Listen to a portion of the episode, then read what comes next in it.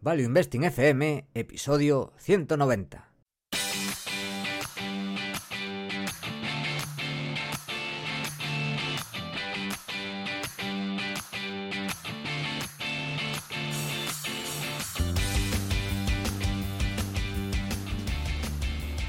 Hola, soy Paco Lodeiro.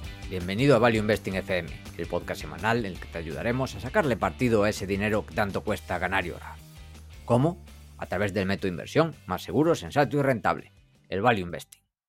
Te recuerdo que si quieres sacar partido a tus ahorros y no sabes cómo empezar, tienes a tu disposición mi curso gratuito de Introducción a la Inversión en Bolsa en la web academiadeinversión.com. Y yo soy Adrián Godás, colaborador de Academia de Inversión, fundador de Hacia el Danubio, rey de Godás Academy y emperador de Godás Research. Si te interesa la inversión en minas, este es tu sitio. Te animo a hacer el curso gratuito en godasresearch.com. Y en esta ocasión tenemos resumen del mes. Pero antes... Sí, el warning es que ya tenemos sitio para la quedada en Sevilla. Será la quedada a partir de las 12 de la mañana, el domingo, domingo día 17, Adrián, si no me equivoco. Sí. Sí. Será en Sevilla, en Mairena del Aljarafe, en CBS Business School, en la calle Haya 17. Por cortesía de Agustín Aicart, un oyente que ya nos ayudó el año pasado para organizar el evento también. Y bueno, estamos muy agradecidos y ya de paso hacemos publicidad de la Business School de Sevilla, que yo ya lo he dicho y se lo dije a él personalmente. Yo si viviera en Sevilla o si pudiera elegir un colegio para mandar a mi hijo, lo llevaría ahí, porque está genial montado. No solo cómo está montado, sino que además está en constante mejora, haciendo cosas pensando en los niños, no solo en educación, valores, nutrición, de todo. El sitio es impresionante, en un lugar impresionante y bueno, y tiene un director impresionante que nos ayuda a organizar esto. No sé si quieres añadir algo más, Adrián. Que estoy de acuerdo contigo. Muy bien. Pues estaremos ahí de 12 de la mañana más o menos hasta las 2 y luego seguramente buscaremos algún sitio para comer para quien se apunte. Hmm. Y bueno, quien esté interesado, para tenerlo en cuenta y hacer los números, eh, escribidme a academiainversión.com barra contacto. Dicho lo cual, Paco, cuéntanos, ¿qué has hecho este mes? Bueno, sigo con mi dieta, la que me hizo Marta, Marta Mármol, y bueno, encantadísimo, la verdad, mm, cada vez mejor. Yo era una persona que siempre tenía problemas de estómago, pensé que era algo que me iba a quedar para siempre, y la verdad es que más contento no puedo estar. El reto de las dominadas, Adrián, que nos han preguntado bastantes personas. Hay que ponerle fecha. Está, muy está complicado, ¿eh? Entre unas vacaciones de unos, en distintos sitios, lesiones. eh, A ver cuándo. Hay que ponerlo cuanto antes. Un mes máximo, diría yo. ¿Qué opinas? Veremos, a ver, a ver cuándo se puede. Hay que hacerlo, hay que hacerlo. En general, yo diría que este mes, en mi caso, está marcado por las enfermedades. Porque el mes pasado empecé a llevar a mi hijo Joan a la guardería y empezó bien, pero pasa lo que pasa, que lo está pasando a todos mis amigos que están llevando sus hijos a la guardería por primera vez, que son los virus. Primero pilló un catarro, estuvo así un poco fastidiadillo, y después, ya el primer mes, o sea, no lleva ni un mes, ya pilló una otitis también. Ahí estuvo más fastidiado que tuvo que quedar una semana en casa. Pero bueno, un abrazo desde aquí a todos los padres primerizos que estáis empezando a llevar al niño a la escuela y os veáis con esto.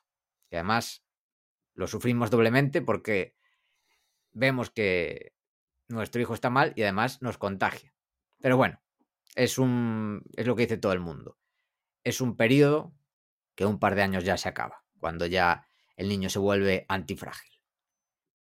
También estoy viciado a University Challenge, ya lo dije, pero es que hay muchísimos eh, episodios. Algunos me habéis preguntado dónde verlos, se pueden ver en YouTube, es de la BBC, pero en YouTube buscáis University Challenge y ahí los tenéis. He parado una semana porque tampoco me gusta estar como un drogadicto viendo un programa, pero veía todos los días un programa que duran como media hora, lo veía igual en dos pausas de, de 15 minutos y empecé a verlo a 1.25. Y ya me cuesta. O sea, ya a velocidad normal me cuesta, a 1.25 más todavía. Pero es que la verdad es mi programa favorito de televisión con diferencia. Habría que tener uno aquí. También, Adrián, estuvimos de sesión de fotos. Actualizaremos la del podcast. ¿Qué opinas? Yo digo que sí. Hay que mirarlo. No sé por qué no. Creo que no hicimos ninguna con fondo así neutro. O sea que igual no podemos hacerlo. Oh. Bueno, si no el año que viene. Las fotos, bueno, las hicimos con Daniel Cabanas, que es el fotógrafo, y Diana Fraga, que, bueno, era la, la maquilladora y la que organizaba un poco la sesión. Y bueno, 100% recomendables los dos. Ellos suelen trabajar, pues, un poco de todo, temas de moda, que hay sector de la moda es muy potente aquí en Galicia. Y bueno, contentísimos con el resultado. También tuve, bueno, varias reuniones, o bueno, reuniones entre comillas, para tomar algo con José Ferreiro, que es experto en temas de fiscalidad. Bueno, los que estáis de alumnos en la formación avanzada ya le conocéis, un fenómeno absoluto también como persona. Con Rafa Soto de Value Bilbao, que me comentó que va a volver el evento de, de Value Bilbao antes de fin de año, que está muy bien. De hecho, yo tengo ganas de ir, Adrián, a ver cuando nos pasamos por allí, hacer la quedada vasca. Hay que ir, eh. todos los años hay que ir siempre al País Vasco, que a mí me encanta esa tierra. Yo llevo un montón de tiempo sin ir, pero sí, ya toca. Y también, bueno, con Carlos Martínez, que estuvimos ayer tomando algo y hablando un poco de todo. Para quien no lo conozca, os recomendamos su podcast. Bueno, Carlos Martínez es de todo, no sé cómo definirlo, si deportista, empresario, bueno, un poco de todo. Podcaster y su podcast de interés compuesto es 100% recomendable. Uno de los últimos del individuo soberano, buenísimo, buenísimo. O sea, bueno, en general, todos muy buenos, pero ese me gustó especialmente porque, bueno, es uno de esos programas que dura bastante, creo que fueron casi dos horas, pero se te hace muy corto y te abre bastante la mente. Y por último, estuvimos planeando el viaje a Sevilla, que haremos la quedada, como comentamos, la quedada será el domingo, pero también estaremos en el evento de marketing online 2021 de Joan Boluda. O sea que si alguien está por ahí y nos ve, pues, pues encantados de que nos venga a saludar. ¿Y tú, Adrián, qué? ¿Qué hiciste este último mes? Cosas, muchas cosas. Para empezar, ya tengo el certificado de la carrera. Muy bien, por fin. Lo importante, hice un viaje a Bosnia y Croacia alucinante casi 10 días fuera. Estuve viendo la mina de Adriatic. Que joder, la verdad está bastante más cerca de Sarajevo de lo que pensaba. No lleva ni una hora en coche. Estuve en la mina, en Bares. Estuve en Sarajevo. Me causó una gran impresión. La verdad, la ciudad causa mucha, mucha impresión. Porque ves un montón de agujeros de van en las paredes. Ves, eh, te cuenta la historia. simplemente el guía viene y te cuenta. No, claro, volví a mi, a mi casa después de estar en un campo de refugiados y no tenía habitación porque había volado por un mortero y cosas así. O sea, es, es muy espectacular, ¿eh? Joder, y te subes y ves la colina de los francotiradores, o sea, bueno, es, es muy impactante, ¿eh? la verdad, eh, lo recomiendo. También pasé por Mostar, que es una que es muy conocido porque volaron el puente, el puente de Mostar es un puente medieval eh, muy muy muy conocido. La zona de toda esa es estilo así medieval, bastante la han restaurado muchísimo, es muy bonita. Y ese puente pues fue volado en la guerra, entonces ahora está reconstruido. Muy bonito, ¿eh? Para pasar una tarde Mostar, precioso. Luego en Croacia quedé enamorado, quedé enamorado de Croacia. Es precioso. El agua, los bosques, eh, la, la, fortaleza toda de Ragusa. Es increíble. Yo he quedado enamorado de Croacia, de verdad. La costa, toda la costa del Adriático es increíble. Y ahora al volver, pues toca volver a ponerse con los proyectos, a volver a hacer cositas, muchísimos planes secretos andan por ahí, muchas conversaciones detrás entre bambalinas y entre otras cosas también comenzar a estudiar el CFA. He comenzado el curso con Jorge, Jorge Robles, el curso de preparación. Y me gusta, ¿eh? Me gusta mucho. Es el formato que le da. Cómo se estudia el CFA, de que de verdad hay que entender las cosas. Me gusta mucho. Mm, o sea que, bien, es algo que veo que voy a disfrutar mucho.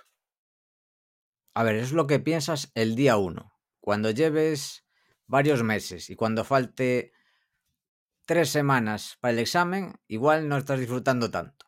Eso sí, seguramente sucede eso.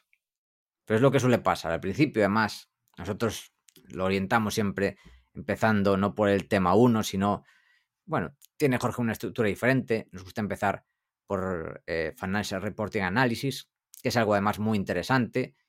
Pero bueno, ya verás que sí, es llevadero, además las cosas que se aprenden, muchas de ellas, o la mayoría, son útiles, pero hay que hincar los codos.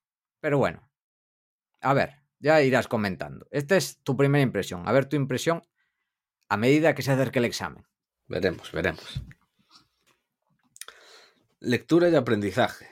Y es que recordad que Paco ha, ha vuelto a leer. He vuelto a leer, así es. Y esta vez he seguido porque comenté en el pasado podcast que había empezado a leer el libro del método Bravo de, de Mónica Galán Bravo, recomendado por Dani Tello, pero como es un objetivo para 2022, he decidido aplazarlo hasta el año que viene y ahora seguir centrándome en temas de salud. En temas de salud e incluso temas de, de organización personal. Y lo que he hecho fue comprar el programa desencadenado de Marcos Vázquez. Digamos que yo la parte de la salud la delego en él, confío en él. Soy muy fan de su blog desde hace muchos años, de su podcast.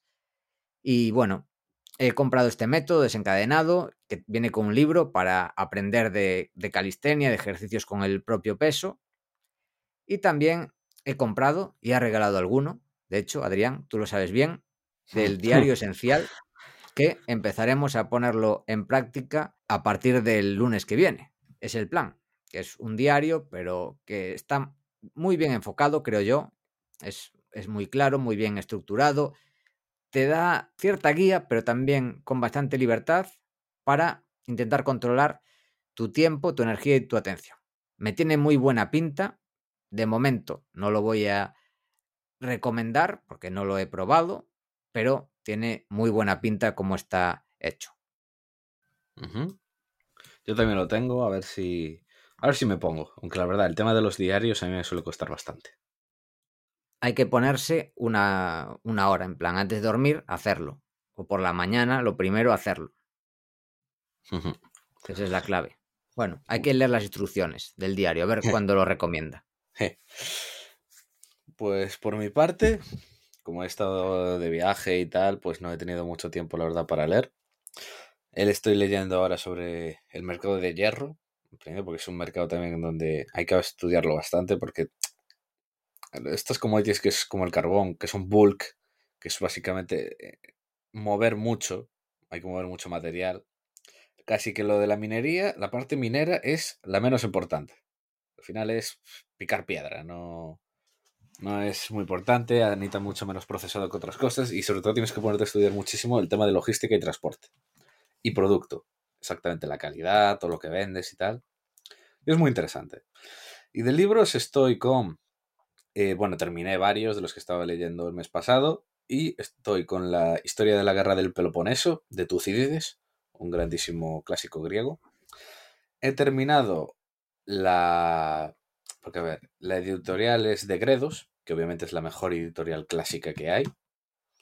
Y tiene, eh, de la Guerra del Peloponeso son cuatro libros, el 1, 2, 3 y 4. Y la editorial lo tiene agrupado en dos volúmenes. Entonces he terminado el primer volumen, que son el libro 1 y 2, que es el motivo, los motivos de que comenzó la guerra y los primeros, primeros tres años de guerra. Y ahora pasaré con el volumen 2, que son el libro 3 y 4. La verdad es increíble. Tucídides, la verdad, es el historiador, historiador griego posiblemente que más actual es. Por la manera que tiene de explicar y contar las cosas. Porque si tú eres cualquier historiador romano, griego, suelen ser muy líricos, suelen ser adornar mucho las cosas. Sí. Eh, y meter mucha, mucha fantasía al final. Sí. Y Tucídides es mucho más riguroso, la verdad. Sí, Y- ah, no me lo esperaba. sí, Yo sí, de pensé hecho, que eran todos así, en plan, pues eso. Lo Sí, que no. comentas. son todos así, pero eh, Tucídides es increíble, la verdad, lo bien que se conserva ¿eh? en el tiempo. Para la historiografía, la verdad que muy, muy, muy bien. Y la verdad es, un- es una maravilla, como, como lo explica. Y de hecho, es un autor que los desde la Guerra Fría se ha vuelto a estudiar bastante. Porque claro, con el tema de la Guerra Fría es bastante replicable la la- esa idea de la Guerra del Peloponeso. Y existe lo que los historiadores militares llaman la trampa de Tucídides, que es como cuando en el mundo tienes una gran potencia mundial, o bueno, en un ámbito, o en una zona concreta, cuando tienes una gran fuerza y hay otra gran fuerza igual, ascendente, como casi siempre terminan en colisión militar. Y fue Sí, sí. La guerra del Peloponeso, claro. Estaba Esparta y el ascenso del imperio ateniense. Y obviamente acaba... Y de hecho Tucídides tiene ese nivel, esa capacidad de decirte los motivos que, que acusaba Esparta versus la realidad. Y él mismo te lo dice. La realidad, ¿por qué pasó la guerra? Pues fue porque había este miedo, el ascenso de- económico y militar, naval sobre todo, de Atenas. Tal. Los motivos concretos, bueno, pues pusieron esta excusa, no sé qué. O sea, se lee muy bien, como un historiador moderno. La verdad da gusto. Y, luego también otro libro que te comentaba Paco, Red Notice, Notificación Roja, de Bill Browder. Una locura. Una absoluta locura de libro. Básicamente es un gestor americano que luego se fue a Reino Unido y de allí se fue a participar en las privatizaciones del bloque soviético. Y se fue, empezó en Polonia, Hungría, empezó a, a ver cositas y vio la superoportunidad que había en Rusia. Y fue allí, invirtió en las privatizaciones, se convirtió en el mejor fondo de emergentes que había, se hizo pf, 1500% en unos pocos años, claro, compraba todo regalado. Las historias que cuenta son alucinantes de cómo funcionan lo- las- los oligarcas rusos, la mentalidad rusa, cómo, cómo robaban todos, pero como absolutos desgraciados. O sea, cuenta cómo a través de los directivos de Gazprom, entre amigos, familiares, se robaron el 10% de las reservas de Gazprom, que es, es más que toda la producción y reservas de Kuwait. O sea, es Uf. un, un escándalo, o sea, bueno, es absolutamente alucinante. Ahora mismo le estoy leyendo, estoy en la parte donde ya Putin ha dejado de colaborar, ir de buenas con él, y ahora va- van a por él. Pues yo aprovecho para recomendar el documental Citizen K, que está en Amazon Prime. Este me lo recomendó Fernando San Emeterio, que la verdad es que lo escuché y no le comenté nada. Fernando, gracias por la recomendación. Está muy bien, muy interesante, que es de este tema que trata el libro Red Notice. Y bueno, ya aprovecho también para decir que, si no lo habéis escuchado, estuvo aquí Fernando en el episodio 143. Así que, los que no lo habéis escuchado todavía, es muy interesante. Hmm. Porque además, en general, suele haber problemas en los deportistas que no suelen gestionar bien su capital, porque tienen una, mm, unos cash flows complicados, porque ingresan mucho al principio, pero a partir de los 40 ya les caen los ingresos con fuerza, salvo que se monten bien la vida o sean muy famosos, en general suele haber una gran caída. Y esta responsabilidad y esta buena gestión que, hace Fernando, pues lo explica en este programa y pues es para mí un guía a seguir para todos los deportistas. Sí. Y esta historia, de hecho, la de Jodorowsky la cuenta también el libro. De Red Notice también cuenta, cuenta esta historia, básicamente de cómo se, cómo se, se le ocurrió la idea de financiar a partidos de la oposición, entonces Putin fue a por él. Vaya, vaya.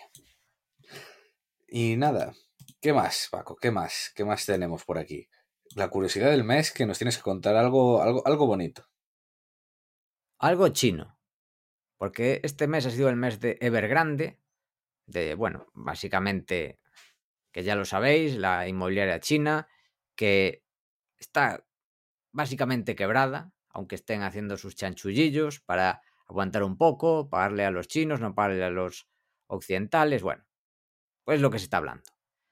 Pero esta gran inmobiliaria es solo un ejemplo de lo grande que es China, pero hay muchos más. Y a mí me sorprendió uno que me pareció brutal. que es una ciudad de China donde se producen la mayoría de obras. Se pintan y además de forma mecánica casi, o sea, mecánica no, porque lo hacen, digamos, eh, las personas las pintan a mano, pero es como si fuera una cadena de montaje. Y en ese sitio, que se llama Jigu, se hacen el 60% de los gorros de Santa Claus y el 60% de las pinturas del mundo. Insisto, como una cadena de montaje.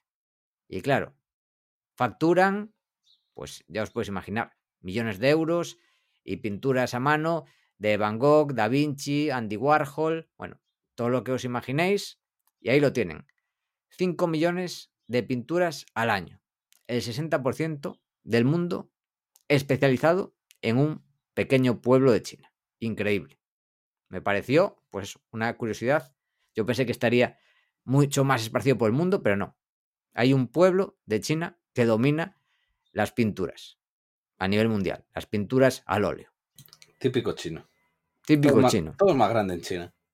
Exactamente. Esto lo, lo creó, de hecho, un empresario que se llama Juan Yang. Y bueno, empezó poco a poco y ahora tiene un tamaño descomunal. Esta es la curiosidad del mes. Y con relación a los proyectos, en Academia de Inversión hemos empezado la formación del CFA, ya lo ha comentado Adrián. Está abierto el curso de modelización con la oferta de lanzamiento, es una muy buena oferta. Tenéis la presentación en el canal de YouTube. Eh, podéis ver los detalles y daros de alta con la oferta en academiainversión.com barra modelización. Y además, para los alumnos de la formación avanzada, he subido mis ideas de inversión del trimestre, del tercer trimestre de 2021. Hemos hecho, Adrián y yo, una sesión de preguntas y respuestas en directo. Se ha subido también el análisis de AlphaMin, alias AlphaMoon, por Adrián, alias Lord de Sanabadora. ¡Alfamoon! Exactamente. Paco, ¿por qué se llama Alfamoon? Porque se va a ir a la Moon, Exactamente. como el estaño. Eso es lo que se rumorea en la revista Forbes. O va a salir un artículo en la revista Forbes. Hasta aquí puedo decir. Tal vez. Hasta aquí puedo decir. Y bueno, también por último he subido mi cartera al desnudo, que trimestralmente pues, hago un repaso de mi cartera, que no ha cambiado mucho desde el trimestre anterior. Y en Ortega y Lodeiro hemos vuelto al trabajo, tenemos nuevos proyectos muy, muy ilusionantes de lo que nosotros llamamos Venture Marketing y también volveremos en breve ya con los podcasts de Emprendedores Antifrágiles. Tenemos varios grabados y ahora ya empezaremos a publicarlos otra vez. Por último, en el podcast, la verdad es que hemos tenido un mes, creo que es un mes de récord, porque hemos superado de media los 11.000 oyentes. Así que yo creo que sí, porque en el resumen del mes casi 11.000, en el de Carlos Santiso 12.000, en el de Javier Acción más de 13.000 y en el consultorio ya estamos sobre 8.000 en cinco días, que estamos grabando el viernes. O sea que muy bien, superamos los 11.000 oyentes, o sea que estamos contentísimos. Muchas gracias a todos por estar ahí, por darle a like, por compartirlo con vuestros amigos, familiares y seres queridos. Muchas gracias. Tú, Adrián, ¿qué? ¿Qué tal tus proyectos de Godas Enterprises este último mes? Mm. Ah, pues muy parado, por al final por el viaje y por todo, pues tampoco se ha hecho demasiado. En Godas Academy pues seguimos con ajustes técnicos, viendo nuevos procesos. He publicado una nueva newsletter en Godas Research.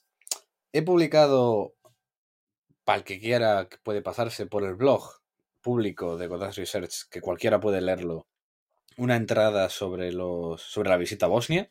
Podéis buscar simplemente ahí excursión a Adriatic Metals y encontraréis. Y ahí cuento, pues subo un montón de fotitos, desde la mascota oficial de la empresa, un perrete ahí en la casa, hasta cómo están los taladros ahí funcionando, todo por la montaña. O sea, podéis leer ahí un poco el viaje. Hago también unos comentarios sobre Bosnia. Y es que estuve aprendiendo bastante sobre Bosnia y cómo tiene tres presidentes, cómo vive un bloqueo administrativo continuo, el miedo que tienen a que Serbia los vuelva a invadir, un montón de cosas. Entonces, eh, podéis leer esa entrada. En privado, para solo para miembros de Godard Research, pues está un vídeo de 20 minutos donde hago, donde hablo más de la empresa, sobre los drills, sobre cómo va a ser el paquete de financiación de la empresa, pues parte más de económica del negocio, pues está para los suscriptores. Y eso es todo, tampoco ha habido mucho más, la verdad. En cuanto a las infranoticias, las infranoticias, la verdad, que están de moda, Paco. Sí, sí, es lo que estábamos comentando antes. Las infranoticias están de moda porque la energía brilla. Las energías está pasando, ya hay gente que empieza a hablar de crisis energética, lo que estamos viviendo, de cómo el petróleo sube, el gas se ha ido a la moon, hace un año estaba a 15 euros el megavatio, ahora está a 100 euros el megavatio de gas. Absolutamente increíble. Lo que, cómo ha multiplicado de precio. Eh, inaudito, verdaderamente inaudito. Y todo esto, también el carbón. El carbón, Newcastle australiano, más de 200, viene de triplicar el precio. Ah, es absolutamente. es una locura. Es que todo es una locura. Lo del carbón, lo del gas, todo lo energético está. está que no para.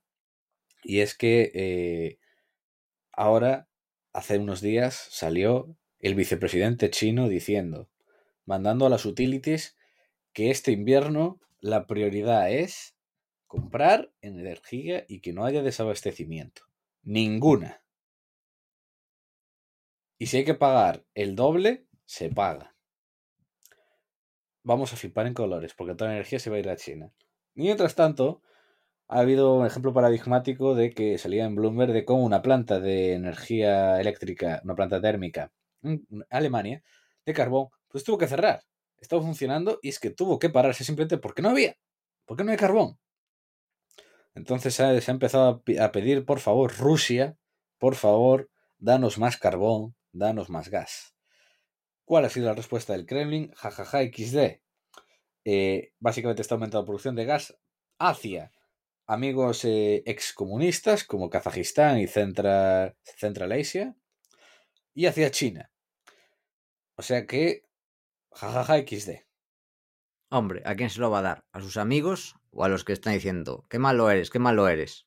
Digo ah, yo, ¿no? Así es, así es. Espero que todo el dinero extra que está ganando Putin se lo va a pulir en un ejército y luego nos va a invadir con él. Es que es, es lo que creo que te lo pasé antes, diciendo, ahora los europeos con las compras a Rusia están financiando la invasión rusa de Europa. Hmm. El plan perfecto. Es un plan, es un plan sin fisuras, la verdad. A ver que sí. El rollo es que invadan Europa cuando haga calor y se chamusquen, porque tienen la piel así muy fina y nada. Es como lo que le pasó eh, a Napoleón y lo que le pasó a Hitler, pero al revés. de ir en verano y no aguanten el calor y empiezan a morir quemados. Sucede la inversa, no pueden con el calor y pierden en verano. Claro. Sería increíble. La verdad que eso sería increíble. ¿Qué más ha pasado? Pues mucho miedo. Eh, la inflación sigue disparada. De hecho, le decía a Paco, salió la noticia que si la inflación se calculara como en tiempos de Volcker, en los 70, la inflación en Estados Unidos ahora mismo es más del 14% anual. Pero claro, se hacen los trucos mágicos para decir que no hay inflación y ya no hay, mágicamente. Bueno, a ver, no hay. Está en el 5. O sea que algo hay. Sí, 5, pero si, llegas a ver la verdad, eh, es más del doble. Entonces, a pesar de esto, como hay mucho miedo al Tupper y a las subidas de tipos, bueno, subidas de tipos no, pero subidas de las yields, de los bonos americanos, pues el oro y la plata les están zurrando que da gusto. Y hablando de oro, ha habido una superfusión gigante de Kirlan y Agnico para formar la tercera minera de oro más grande del mundo. Además que Sunfire acaba de lucirse desde Australia, el gran Carl acaba de lucirse porque pudo haber comprado en su momento por 400 millones Adriatic y tener una de las mejores minas del mundo. Y en su lugar pasó de todo, dejó el tiempo correr y ahora, como se le acababa la mina en Australia, había que mantener el chiringuito en pie. ¿Y qué se le ocurre? Comprarse aguas teñidas, un asset muy bueno, de high grade, buenísimo en Huelva, una mina que era de Trafigura y de Mubadala, el fondo soberano de Abu Dhabi y pagando 1.800 millones. Por, básicamente, sobrepagar por mantener el chiringuito en pie. Porque claro, como son directivos, ¿qué más les da el dinero del accionista?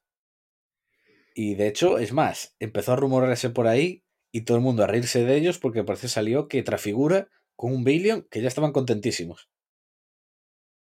Y en una jurisdicción como España, que antes los accionistas anteriores tenían Arabia Saudita. Que Arabia Saudita, pues bueno, con la monarquía española tiene muy buenos contactos. Ahora son Sunfire. Ahora se van a reír de ellos lo que quieran, si quieren. Hmm. A ver, la verdad que Huelva es de, yo creo que es de las pocas zonas también donde puedes minar sin mucho problema en España. Hay bastantes minas ahí, entonces no debería en ese sentido de mucho problema en lo que es eh, esa zona, pero bueno. Bueno, ha habido mucho, mucha noticia, mucha noticia bonita. Y cuéntanos, Paco, ¿cómo está el mundo de la superficie? Yo creo que la noticia del mes a nivel internacional, económico, ha sido lo de Evergrande o Evergrande, como le queráis llamar. Yo he puesto aquí como titular Evergrande se hace pequeño. Ahora igual tendría que poner unas risas ahí de fondo. Ja, ja, ja, ja, ja. Muy bueno. Pues básicamente, a día de hoy, vamos a decir cómo está la situación en China. El sector inmobiliario chino es supone aproximadamente el 29% del PIB, o sea que es una animalada a la altura de la burbuja inmobiliaria española. Hay viviendas vacías para aproximadamente 90 millones de personas, que sí, puede parecer mucho, porque dices, es la gente de este país, este país, este país, vale, pero en China hay más de mil millones. O sea que, sí, hay bastante vivienda vacía, pero digamos que... Hay otro dato, muy importante, que, lo leí en Twitter y, dije, joder, la verdad que también tienes razón, que es un tema que no pensamos. Bueno, para empezar, sí, son como 1.400 millones de personas, pero también hay que pensar una cosa, es que tú aquí tienes edificios de hace muchísimas décadas que, sí, que, la gente sigue viviendo, pero es que tú piensas que los edificios que se construyeron, por ejemplo, en los 80, son una, una puta mierda. También, claro. En China. Entonces, hay muchísima vivienda que se tiene que construir solo para renovar las, asquerosas que estaban de antes. Sí, sí, exactamente. Que, lo, leí en Twitter y decía, joder, oye, pues e, eso es verdad. Que claro, hay que construir más, un extra, porque las casas allí no sirven de nada, las que son de hace unos años, de la época comunista. Tiene sentido. O sea, hay partes que por las cifras grandes parecen exageradas y otras que lo son la que he comentado, del 29% del PIB, la relación entre precio e ingreso en los hogares, que es de unas 30 veces el precio de los inmuebles, y en las grandes ciudades más de 40 veces, mientras que en Estados Unidos, que se habla de burbuja, que si queréis también lo podemos comentar un poco, está en el entorno de las cuatro veces. O sea que ahí sí que parece que hay una burbuja de precios, no tanto de, de construcción, que ahí Puede ser que se hayan pasado un poco, pero yo no diría que es una bruja de cantidad construida, pero lo veo más como una burbuja de, precios. Ahí en algunos casos se ve claramente y además que la gente, esto me recuerda mucho a España, que más del 70% de la riqueza china está invertida en inmuebles, ahí son también del ladrillo, y además la tasa de propiedad supera el 90%. Se están empezando a demoler promociones a medio construir y a parar proyectos, porque parece que si bien no hay muchísima vivienda vacía, o sí que hay, hay bastante, pero había además muchos proyectos que están parando o incluso lo que he comentado, demoliendo. Pero por lo que me comentó Adrián, hay algunos proyectos que lo están retomando. Sí, es que lo oí y, vi, y hay vídeos de que básicamente en 20 promociones de Evergrande volvieron a trabajar los obreros. Curioso. Cosas de chinos. También depende de qué sitios, porque claro, Evergrande se está pasando en ciudades tier 2, tier 3, donde la demanda no es tan alta. Pero también estaban tier, tier 1, entonces en esas quizás sea normal seguir. Igual tiene sentido eso, ser selectivo. Y bueno, lo que pasa con Evergrande o Evergrande es que tiene más de 300 mil millones de deuda, que es un pastizal, se mire como se mire, y además no solo tiene sentido que sea Evergrande, sino también otras inmobiliarias. Puede haber riesgo de contagio, puede ser un, un Lehman. Bueno, yo no lo creo, no creo que, que sea tanto. Adrián dice que no también.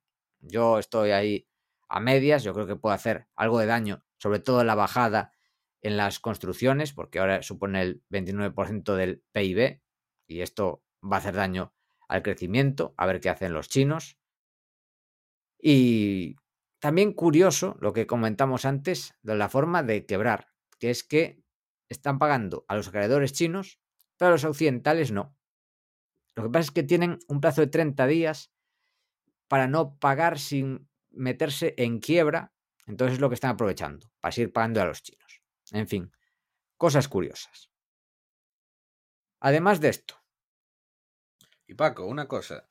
Sí. El tema de China también, que China se está ralentizando. Leía antes de que entre fan managers, salía ahí la típica noticia, ni lo leí bien porque lo pasé así rápido, de que hay más miedo sobre la ralentización china, más miedo por los cortes de luz que por Evergrande.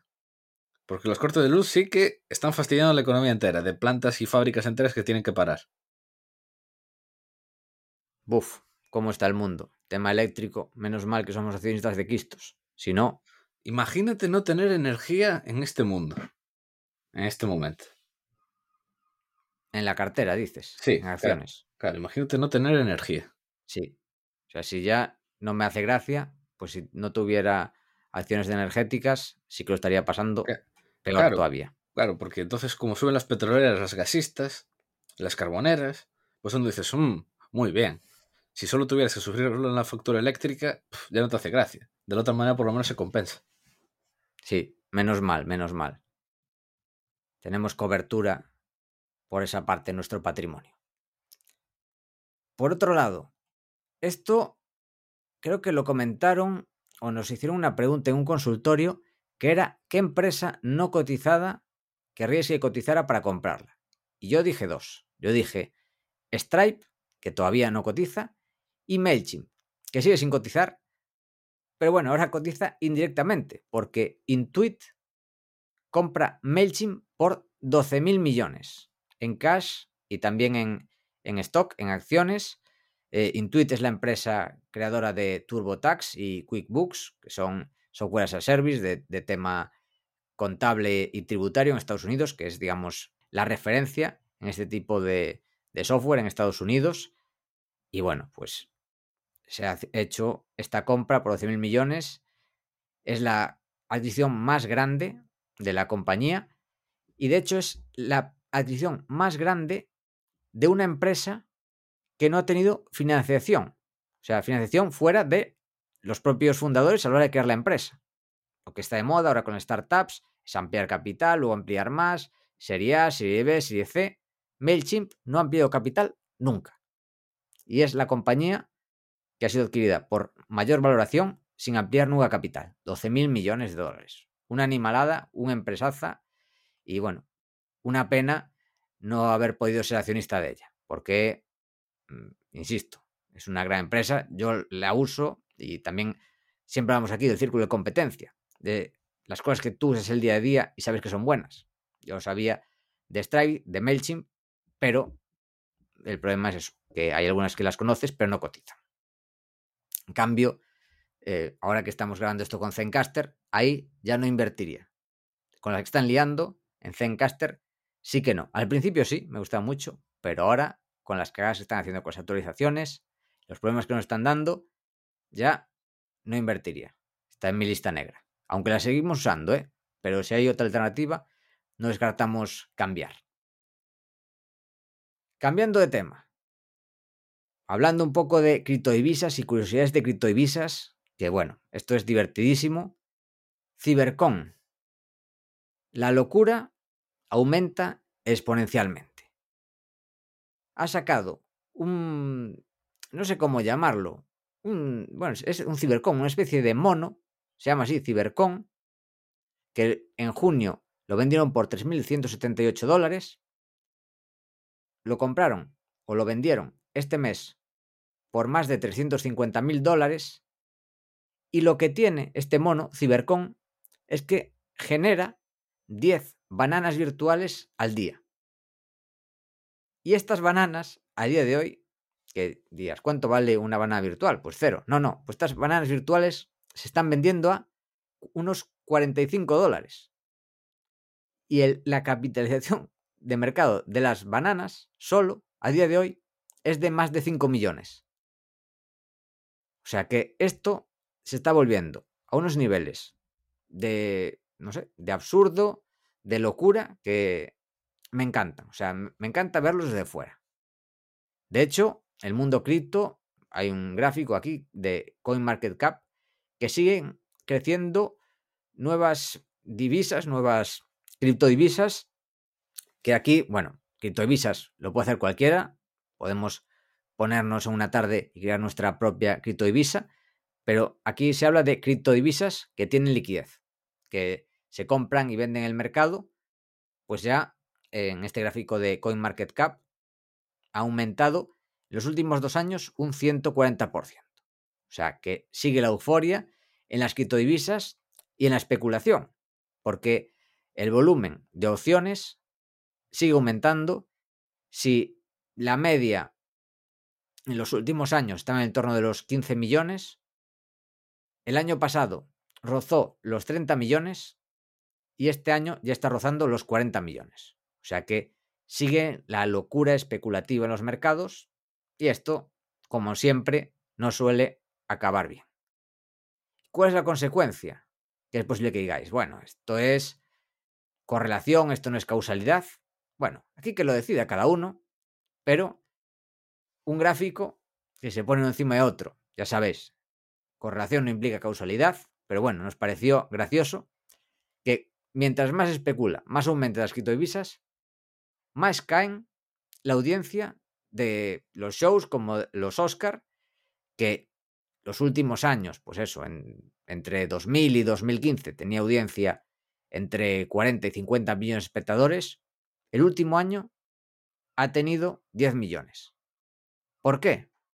Alguien dirá, pues porque a la gente ya no interesa. No, es porque la gente está haciendo trading con bitcoins, bueno, con bitcoins no tanto, más bien con Dogecoin, con criptodivisas que no conoce nadie, con el mono este que se llama Cybercon y con sus bananas y no tiene tiempo para ver los Oscar.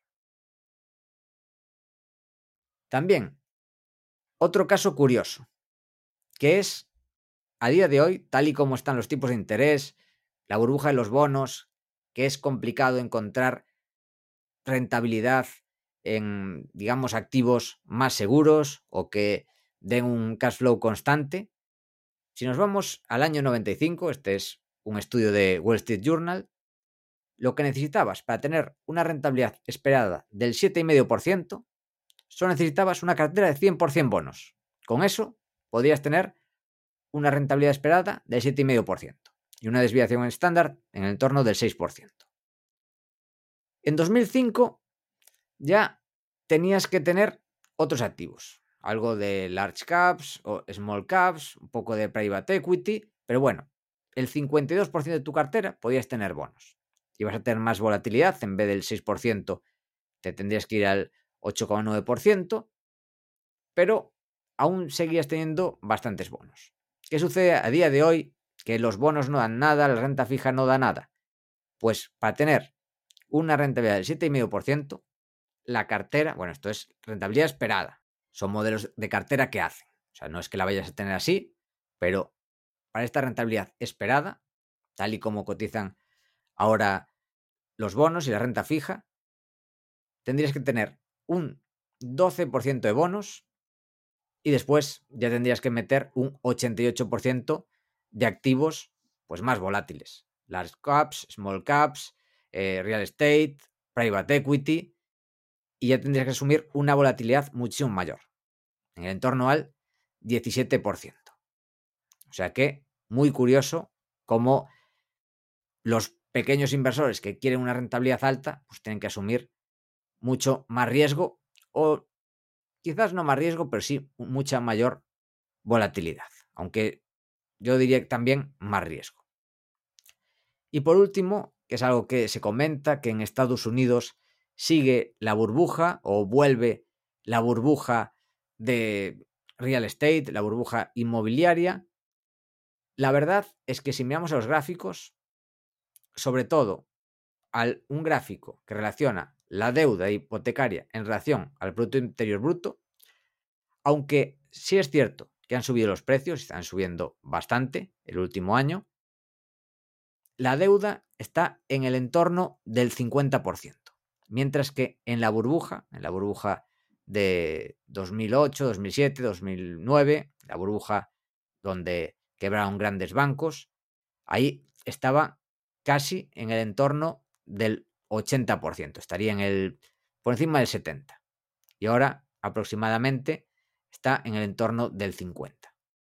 Si bien la media histórica de los años anteriores pues estaba en el 40, o sea que este indicador, que yo creo que es bastante interesante para llegar a conclusiones, ha bajado los últimos años y está en valores razonables. O sea que yo no creo que en Estados Unidos haya una burbuja inmobiliaria.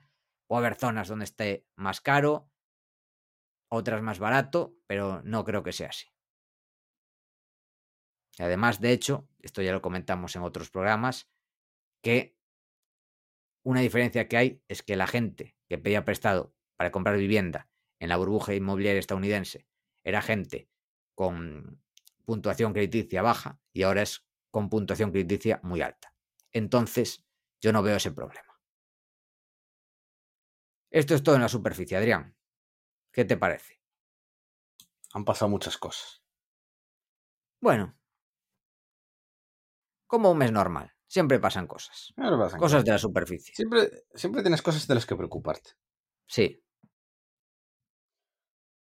Pues nada, yo creo que eso es todo, ¿no? Yo creo que sí. Vamos a recordar, bueno, pues eso. Si que estaremos el día 17, domingo 17 en Sevilla y el 16 también en el evento de marketing de Joan Boluda. Si alguien está por ahí, encantado de que se pase y, y estar tomando algo y hablando un poco de inversión. Y a quien le interese, que nos escriba en academiainversión.com barra contacto. Nos vemos allí en Sevilla. Y una cosa que se me olvidó comentar también eh, otra vez desde al principio del podcast se me olvidó. Recordad que estaremos, estaré, Paco, no sé si tú vas a venir, espero que sí, el 6 de noviembre en Santiago, el Foro Inversor Atlántico.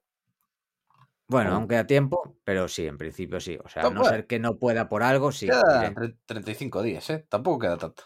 Sí. Lo que no hice, que lo comenté en, en el anterior podcast, fue comprar la entrada. A ver si lo hago esta semana. Muy no mal, se me pase. muy mal. aún me voy a quedar fuera. Muy mal. Sí, porque Me además, sí, sí, además las plazas están limitadas, eh, más te vale. Sí, sí. eh, y eso, vamos a estar Carlos, Carlos Santiso, va a estar Gabriel Castro, estoy yo, vamos a estar allí todo el día de charla, comentando cositas. Y ya sabéis, si sois de Galicia o alrededores, deberíais venir. De hecho, nos ha contado, creo que me dijeron que incluso va a venir una persona desde Cantabria, por esto, que le, que le pilla de paso y va a venir. Muy bien. O sea muy que no hay excusa ninguna. Sí, sí. Hay que, este tipo de eventos hay que promocionarlos. ¿Algo más que añadir? No acentuad. Pues esto ha sido todo hasta la semana que viene. Esperamos que te haya gustado el programa y queremos darte las gracias por estar ahí. Y también te agradeceríamos mucho que nos des tus 5 estrellas en Apple Podcast, tu me gusta en iBox, tu like en YouTube, que le des al corazoncito en Spotify, ya que ayudarás a que este podcast siga existiendo y siga creciendo. Desde aquí, Paco y yo nos despedimos. Que el valor te acompañe.